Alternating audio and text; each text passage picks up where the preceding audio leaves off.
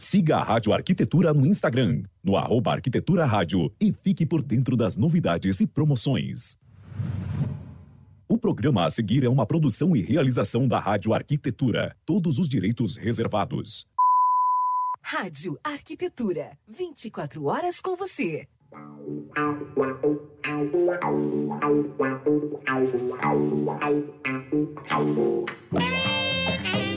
Muito bem, Rádio Arquitetura, uma nova rádio para novos tempos. Bom dia, bom dia para você conectado aqui em radioarquitetura.com.br nesta manhã de quarta-feira, 8 de setembro de 2021. Temperatura aqui na Grande Porto Alegre, 22 graus e 2 décimos. Chove bastante aqui na região metropolitana. Começando mais uma edição do programa Neuro na Arquitetura, lembrando que você pode acompanhar a nossa programação pelo site em radioarquitetura.com.br, também através do aplicativo Radiosnet e também com imagens no Facebook. Todo o nosso conteúdo fica à disposição assim que termina o programa no Facebook e também nas plataformas de streaming Deezer, Castbox e Spotify, com atualizações todas as segundas-feiras. Também lembrando que esse programa, assim como outros da série da Neuroarquitetura, você encontra também no perfil, né, no Spotify da NeuroArc Academy. Agora são 9 horas e 22 minutos. Programa de hoje vai falar sobre Memórias Brasil e Portugal. Apresentação do programa da arquiteta urbanista Priscila Benck, da NeuroArc Academy, que hoje recebe a arquiteta Inês Ramada Viana, que está em Porto, Portugal. Para começar o programa, vou colocar na tela aqui a nossa querida Priscila Benck. Bom dia, Priscila.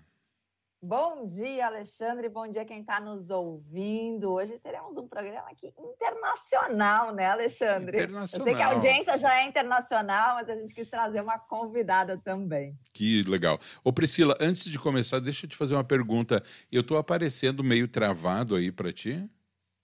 Não, tá perfeito. Tá perfeito? Tá, então tá ótimo. Porque para mim é que eu estou aparecendo quadro a quadro, então há alguma coisa no meu computador e não na transmissão. Então tá jóia, tá beleza.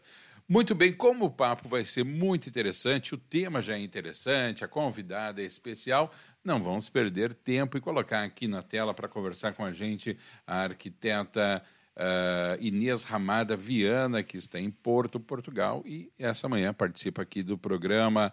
Bom dia, Inês Bom Ramada dia. Viana. Bom dia. Bom dia, olá. Obrigada. Olá, convite. Inês. Nós que agradecemos a tua presença aqui. Hoje a gente vai falar um pouquinho de memórias, dessa conexão, né? É, talvez só para contextualizar quem está nos ouvindo, por que, que a gente trouxe esse assunto, por que, que a Inês está aqui. É, a gente já vem falando nos programas anteriores um pouquinho de como vai ser a nossa quarta edição da conferência, essa conferência que é internacional de neurociência e arquitetura, o NeuroArc Day. E um dos temas que nós vamos abordar é justamente a questão das nossas memórias. Então, como a gente já falou, né, Alexandre, em outros programas, quando a gente começa a compreender um pouquinho mais sobre o cérebro, sobre a forma como a gente reage aos ambientes, a gente começa a se dar conta e fica cada vez mais claro quanto que as nossas vivências passadas, o quanto que as nossas memórias, sejam memórias pessoais, sejam memórias às vezes até genéticas ou então culturais. E, e pensando que sim, aqui é um programa também com uma diversidade cultural, assim como a conferência vai ter uma diversidade cultural, a gente fez questão de já dar um spoiler do que vem por aí com a presença da Inês, que também estará conosco durante a conferência. Então, eu até queria, Inês, que tu já, por favor, falasse um pouquinho de ti, da tua formação. A Inês, que é aluna da NeuroArc, e queria só que tu pudesse te apresentar para o pessoal, Inês, que está nos ouvindo. Sim, olá a todos, obrigada pelo convite. Eu sou Inês, sou arquiteta também, fiz a minha formação em Portugal. Uh, como é que eu encontrei, ou seja, como é que eu vim parar aqui à neuroarquitetura? Eu no início, quando terminei o curso, no início da minha carreira, achei que não era a arquitetura que eu queria, não era nada disto que eu queria. E queria ir para uma área mais voltada para as pessoas, portanto ainda ponderei ir tirar psicologia. Mas neste processo e também na relação com o trabalho que eu na altura eu comecei a ter, não é? comecei a trabalhar no mundo corporativo, encontrei uma dinâmica diferente daquilo que era a arquitetura. E nestas pesquisas, eh, e especialmente a pesquisar alguém que falasse português sobre estes temas, encontrei a PRI, na altura, com a qualidade corporativa, e, e depois disso encontrei a neuroarquitetura e pensei, bem, isto é fantástico, porque eu se calhar, com o curso de arquitetura que eu tenho, consigo aliar aqui a questão das pessoas e do impacto e do psicológico e tudo mais. Então foi um bocadinho por aí. E na altura que a Pri lançou o curso também, a Pri Gabi, e pensei, é mesmo isto que eu estava a precisar, ainda por cima é online, e então nem sequer pensei duas vezes, fui logo assim, vamos, vamos que é por aqui. É impressionante, gente, como, como se conectam pessoas, né? Sim. E daí sim a gente vê que não existe limite geográfico mesmo, através da internet hoje é possível a gente se conhecer e estar tá mais pertinho. E a Inês está fazendo um lindo trabalho em Portugal, né, Inês? Tu está começando grupos de estudos aí. Sim, porque eu percebi, uma das coisas que também me fez procurar fora é que em Portugal não havia ninguém a falar sobre isto, não é? Mesmo aquelas questões de psicologia ambiental e tudo mais que já se ouvia falar um bocadinho antes, cá não havia ninguém a falar sobre isto. E pensei, bem, tem que haver alguma coisa aqui. Um, e neste processo, este ano em ensino, desde o início do ano que estou a focar muito nisto e estou a tentar trazer estes conceitos para Portugal, então começamos agora também os grupos de estudo, muito dentro também da questão da arquitetura com saúde, que é aquilo que eu lhe gosto de chamar, porque eu vou um bocadinho mais além, não, não foco só nas neurociências, mas sim num todo do corpo. E vou ter muitas novidades, inclusivamente este mês, sobre isto em princípio será tudo online, portanto é, é sim, é para toda a gente que fala português, por enquanto, mas é por aí, sim, muito alinhada também com a missão e com os valores da PRI, falamos muito sobre isto também, portanto é isso. Coisa boa, Inês, parabéns pelo lindo trabalho que você está fazendo. E até, né, Alexandre, se tiver alguém de Portugal nos ouvindo neste momento, boa. também é legal essa conexão com a Inês. Legal. É, e aí, Inês, para a gente começar esse papo aqui, a ideia é a gente falar um pouquinho de memórias, e o Brasil tem muita conexão com Portugal, né? Mas o que, que, a gente pensou em trazer? Algumas, algumas curiosidades, alguns pontos que, a partir da memória cultural, que o pessoal de Portugal tem, ou que aqui no Brasil tem, ou em qualquer outro lugar do mundo, como que essas nossas memórias culturais podem impactar nas nossas decisões de projeto. E daí eu vou começar dando um exemplo que eu achei, me chamou muita atenção quando eu fui, eu trabalhei um tempo na Alemanha, num escritório de arquitetura. E eu lembro, Alexandre, que logo que eu cheguei, e Inês, logo que eu cheguei no escritório, veio uma demanda de projeto que era a seguinte, fazer apartamentos compactos, pequenos, no centro da cidade de Erfurt, que era onde eu morava e onde eu trabalhava. Daí, para mim, quando eu recebo uma demanda assim, apartamentos compactos no centro, que é uma área que o metro quadrado é cara, né? Eu logo comecei a projetar apartamentos estilo que a gente vê aqui de um apartamento compacto. Você entra, abre a porta, já está na sala, que já está integrado na cozinha, então tentando diminuir o máximo do metro quadrado. E aí eu lembro que eu fui apresentar para o meu chefe, então, a, a, primeira ideia do meu projeto. E quando eu mostrei para ele, ele olhou e disse assim: Priscila, como assim? A pessoa abre a porta e já está na sala. Não existe isso. Precisa ter um hall de entrada. Onde é que a pessoa vai botar o casaco? Onde é que ela vai tirar a bota? E, e, daí, a partir desse detalhe, eu comecei realmente a me dar conta que, a partir da nossa cultura, né, e no caso também, obviamente, uma cidade que neva, você tem que tirar a bota, tirar o casaco, precisa ter uma outra área na casa. Então, a, a partir dessa, para mim me chamou muita atenção e eu queria muito ouvir a Inês agora. Tem algumas características, Inês, que tu pode nos contar aí de Portugal, para a gente ver se aqui no Brasil também é assim, ou se tem essa diversidade para a gente começar a trazer para a prática o que, que são essas diferentes culturas? Sim, é engraçado porque nós também temos muita questão do wall. Hoje em dia já começamos a ver isso um bocado a desaparecer, mas não é muito confortável para nós, não é? Muito pela questão, não diria tanto pela questão de nós chegarmos a casa e temos que tirar as coisas, claro que também temos isso, mas eu acho que é mais a questão da privacidade. Ou seja, eu vou receber alguém e a pessoa vai abrir e vai ver a minha casa logo. E eu não quero isso. Portanto, Sim. eu tenho que ter aqui alguma coisa a quebrar. Então, mesmo nesses apartamentos, até que se abre a porta e se vai para a sala, as pessoas têm, por norma, de pôr alguma coisa, um biombo, alguma coisa a, a tapar a vista para dentro de casa. E isto também nos remete para outra questão que nós também temos muito engraçada, que é contrariamente, por exemplo, a países nórdicos, não é? Porque eles têm muito falta de luz, acabam por ter, não usar cortinados, não usam nada e as janelas estão abertas. Nós cá não gostamos que as pessoas olhem para dentro da nossa casa, então temos que ter cortinas e tem que estar sempre fechadas, as pessoas não podem olhar, nós não nos sentimos confortável com isso. E muitas das vezes aparece que a persiana não é também está. E às vezes até é um problema que não deixa entrar luz. A pessoa está dentro de casa sem luz natural quase por causa desta questão da privacidade. E então é engraçado perceber isso. Um, Olha, olha que interessante isso, né? Porque quando a gente fala de privacidade, a gente está falando de segurança né? Então, Sim. Então, para a pessoa, se ela está dentro da casa dela e ela não se sente, não sente essa privacidade, talvez ela vai começar a se sentir insegura. E daí, quando a gente estuda o cérebro, né, entende o que, o que significa segurança, gente, o ser humano ele se desenvolveu para ter segurança, né? Para as nossas sobrevivências. Então, a gente estava o tempo todo atento, os nossos primitivos lá, se não vinha alguém para nos atacar. Então, esse estado de alerta, que é muito rápido da gente entrar nisso, porque é muito primitivo, é muito natural, é aquela área da amígdala que fica ativada o tempo todo. Como é que você vai se sentir confortável numa casa que não te deixa seguro, né? Que não Sim. te dá essa privacidade. Então, você trouxe um super exemplo aí, a questão das, das cortinas abertas, mas se a gente olha aqui, aqui no Brasil, a gente tem muito também a questão da segurança física, né? Uhum. É, mas se a gente vê condomínios, e daí por isso que surgem muitos condomínios de casa, aqui a gente tem muito os, os grandes vidros abertos, né, os pés direitos duplos dentro desses condomínios, onde se enxerga quase tudo mesmo que tem dentro da casa. Mas claro, está num condomínio fechado por muros, aonde se acredita ter uma segurança, né? Sim, mas nós cá, mesmo nessas zonas de condomínios que também temos, há muita questão do fechar a janelinha, fechar a cortina. E às vezes aquela questão de, ah, mas vais trocar de roupa com a janela aberta, as pessoas veem assim, mas não veem nada, está tão longe que não veem para dentro da casa, não é? Essa questão da privacidade, muito.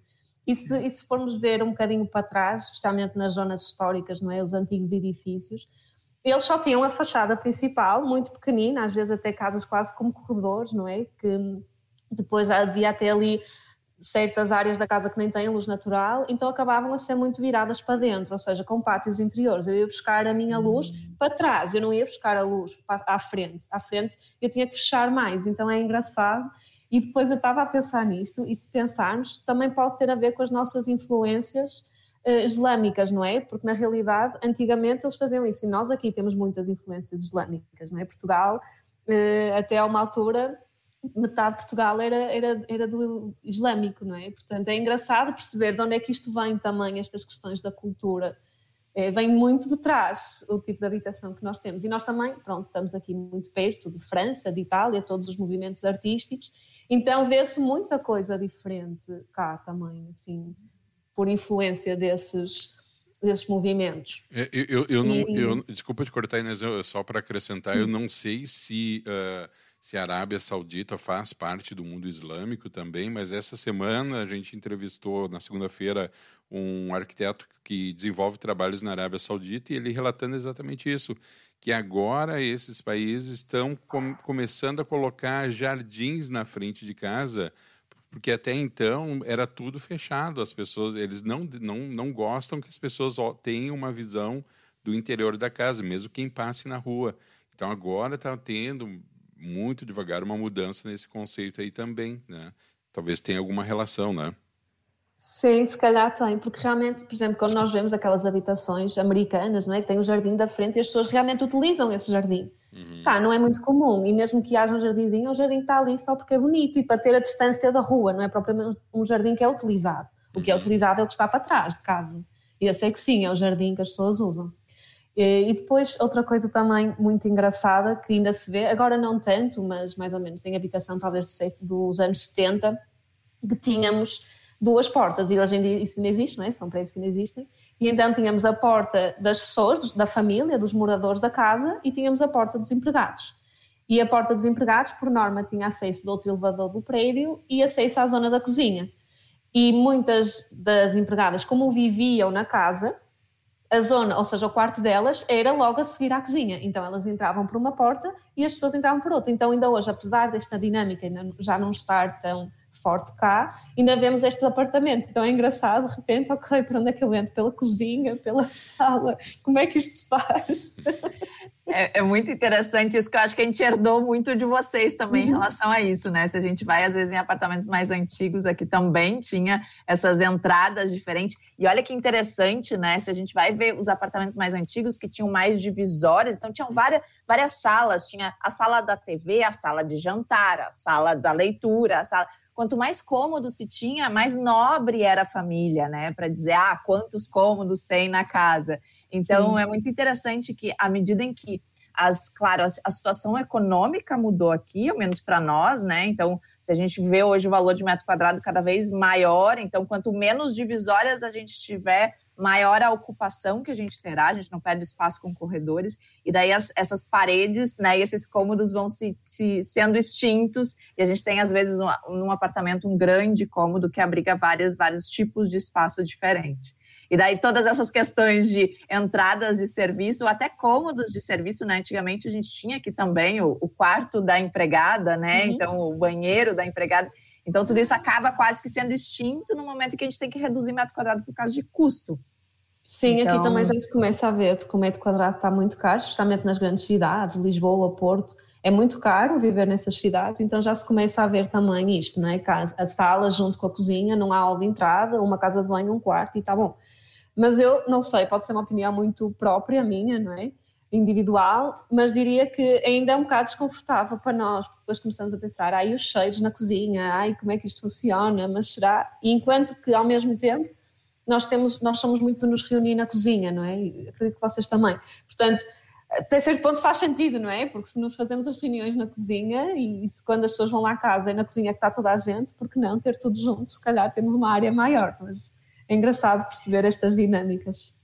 E é muito interessante que você trouxe esse ponto, Inês, e até me lembrou de uma consultoria que a gente fez com, com o próprio Mailton Vasconcelos, né, que é neurocientista, e a gente estava conversando sobre agora essas novas gerações é, que estão muito conectadas, muito, muito só no computador, no videogame, e às vezes os filhos ficam somente dentro dos quartos né? E, não, e, e, a, e, a, relação com os pais começa a ter algum tipo de conflito porque elas ficam muito isoladas. Elas estão dentro da mesma casa, mas as crianças ficam no quarto e os pais ficam na sala ou em outros lugares, né? E, e daí foi muito interessante até a visão da neurociência de, de repente, trazer o videogame, trazer essas outras atividades de interesse das crianças para a sala. E daqui a pouco reúne todo mundo na sala, por mais que é, os interesses sejam diferentes, mas por estarem no mesmo espaço físico, talvez facilite essa interação e, essa, e essas, essas conversas, nessa né? vivência mais próxima. Então, também são, são insights. Sim. E aí, Inês, eu lembro que a gente falou rapidamente, mas em relação à, à parte de decoração que tu poderia nos passar, a parte do interior mesmo dessas edificações, né? A gente fala às vezes de cores e a gente lembra Portugal, né? Que talvez tenha o azul, o branco. Tem, tem alguma cor que seja mais típica aí para vocês, que vocês usam mais no interior dessas edificações? Branco.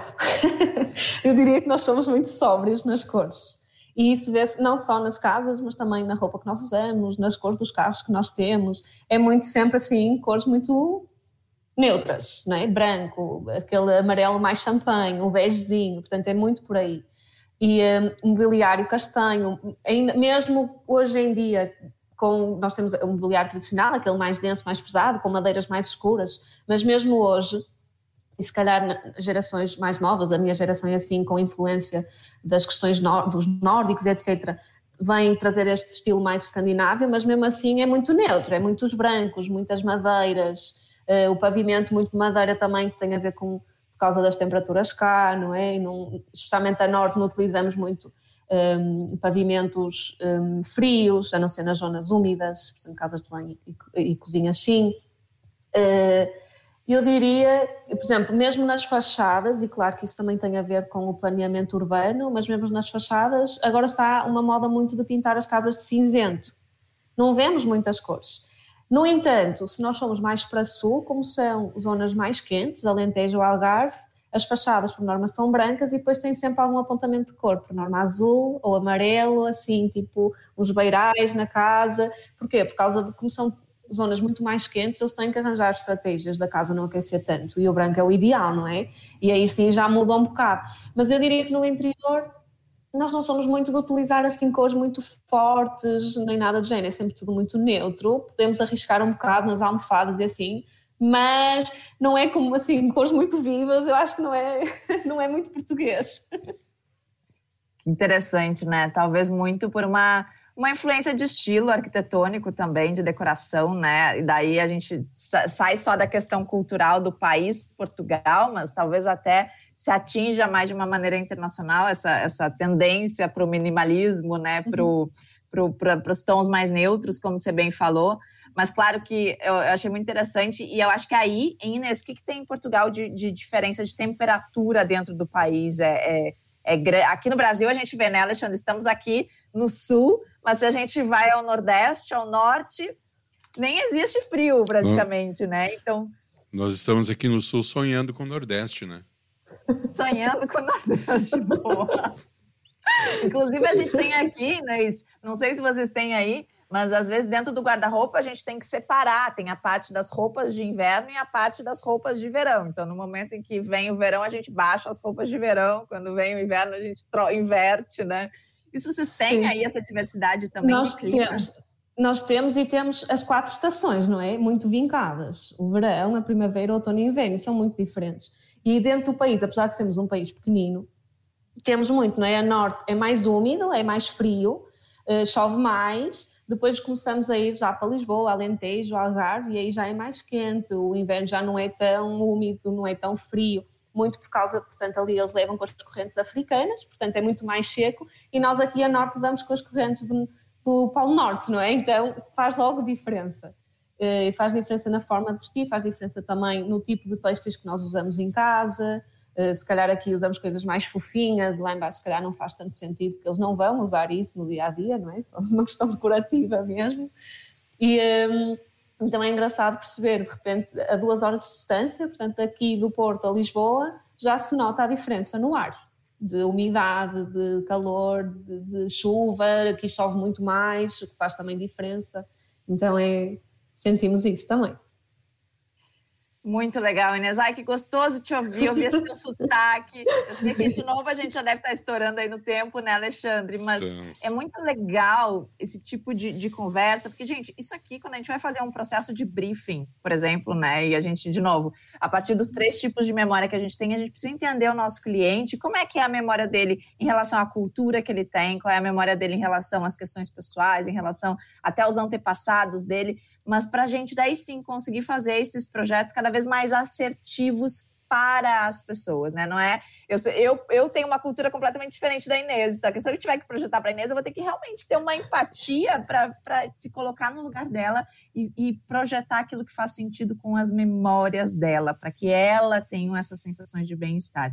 Então, acho que isso é um super exercício e a gente quis trazer nesse programa bem ilustrativamente, né, de que forma que às vezes duas pessoas que podem ter a mesma formação, mas que se vivem em culturas diferentes, elas vão ter percepções diferentes sobre os espaços.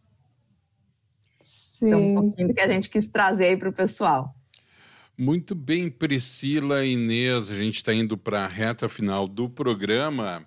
É, eu tenho uma questão, mas eu, outro dia, evidentemente, que a Inês vai ser convidada outra vez para participar aqui da nossa programação. Mas eu, eu, eu, tenho uma questão, não, não, não precisamos desenvolver agora, que existem aquelas memórias pessoais né? e as memórias familiares. Né? E a gente nota muitas vezes que está havendo uma disrupção aí de novas gerações em relação a tradições familiares e o quanto isso, a questão é o quanto isso tem atingido né, a, a, a, os novos projetos, enfim, né, de, de não ter muito mais essa referência, o que para mim é, é muito triste, né? Mas, enfim, alguns acabam fazendo isso. Mas, enfim, estamos indo para a reta final do programa. Priscila e Inês, mandar um grande abraço aqui para toda a nossa audiência, gente em Portugal nos ouvindo, Estados Unidos, aqui no Rio Grande do Sul, Santa Catarina, Paraná, toda a região sul região sudeste, pessoal, os nossos amigos lá na Bahia também com a gente aqui. Quero mandar um beijo Legal. especial para minha querida e amada mamãe, que está também nos ouvindo aqui nessa manhã, dando bom dia para todo mundo e dizendo que o programa agora é internacional. Então tá. Que honra, que legal. Pri e Inês, palavra com vocês para a gente encerrar o programa, Pri. Ah, gente, Inês, foi muito bom te ter aqui conosco. E, Alexandre, teremos sim mais oportunidade de falar com a Inês, porque a Inês também estará na nossa conferência, na quarta conferência internacional de neurociência e arquitetura, então que vai acontecer em outubro. E daí, gente, vai ser muito legal. Vão ser vários dias, como a gente já vem falando. Então a gente vai ter uma primeira parte que vai ser totalmente online. Então serão cinco dias e cada dia a gente vai se dedicar a um tema e a gente já vai dar o start, assim, o primeiro dia já vai ser para falar sobre memórias, memórias e as nossas relações. Então, como é, que, como é que a partir das nossas memórias o nosso impacto com o ambiente se diferencia? Então, vai ter um dos talks é, vai ser específico, né, Inês, para a gente falar sobre Portugal. A gente vai ter a presença de um historiador junto que vai conduzir então esse assunto. Então, já façam save the date aí a partir do dia 17 de outubro para a gente estar juntos com a Inês também nesta conferência. Inês, queria te agradecer muito. Se alguém quiser te contatar, quem está ouvindo aqui de Portugal, como é que te acha? Então, neste momento, pelas redes sociais, maioritariamente Instagram, Inês Ramada Viana, e eu vou ter muitas novidades este mês e vou lançar o meu site também, portanto, se quiserem ficar atentos, eu falo muito por lá, os grupos de estudo também já estão lá a andar, mas eu vou ter mais novidades. Obrigada pelo convite mais uma vez. Ficava horas a falar. ah, não, não te preocupa, obrigada. não te preocupa. A Priscila é. também. É, esse programa é. Normalmente a gente passa do horário, né? Muito bom de ter conosco. Muito bem, pessoal. Foi mais uma edição do programa Neuro na Arquitetura. Lembrando que assim que terminar o programa já fica à disposição no Facebook, também toda segunda-feira com ah, atualizações no Spotify, no Deezer e no Castbox da Rádio Arquitetura. Também em seguida esse programa também vai lá para a plataforma de streaming no Spotify da NeuroArc Academy e Inês, muitíssimo obrigado. Nos encontramos Uh, logo em breve, dentro da atividade da NeuroArc Academy, estarei presente lá também. Priscila, grande abraço, Pri. Até semana que vem. E a gente vai Obrigada. encerrando aqui a nossa transmissão. Eu vou retirando aqui a nossa convidada da tela. Eu estou meio, tra... meio travado, não, estou completamente travado aqui. Vamos ver, vai demorar um pouquinho. Pronto, Pronto, agora é a vez da Priscila. Um grande abraço, Priscila. Muito obrigado. E para quem nos acompanhou aqui na Rádio Arquitetura, muito obrigado pela audiência, obrigado pelo carinho da companhia. Siga a Rádio Arquitetura também no Instagram, no arroba Arquitetura Rádio. Vou encerrando a transmissão, mas a programação continua em radioarquitetura.com.br, uma nova rádio para novos tempos. A gente faz um breve intervalo. Na volta do intervalo tem muito mais música e informação nesta manhã de quarta-feira aqui na sua Rádio Arquitetura www.cultura.com.br.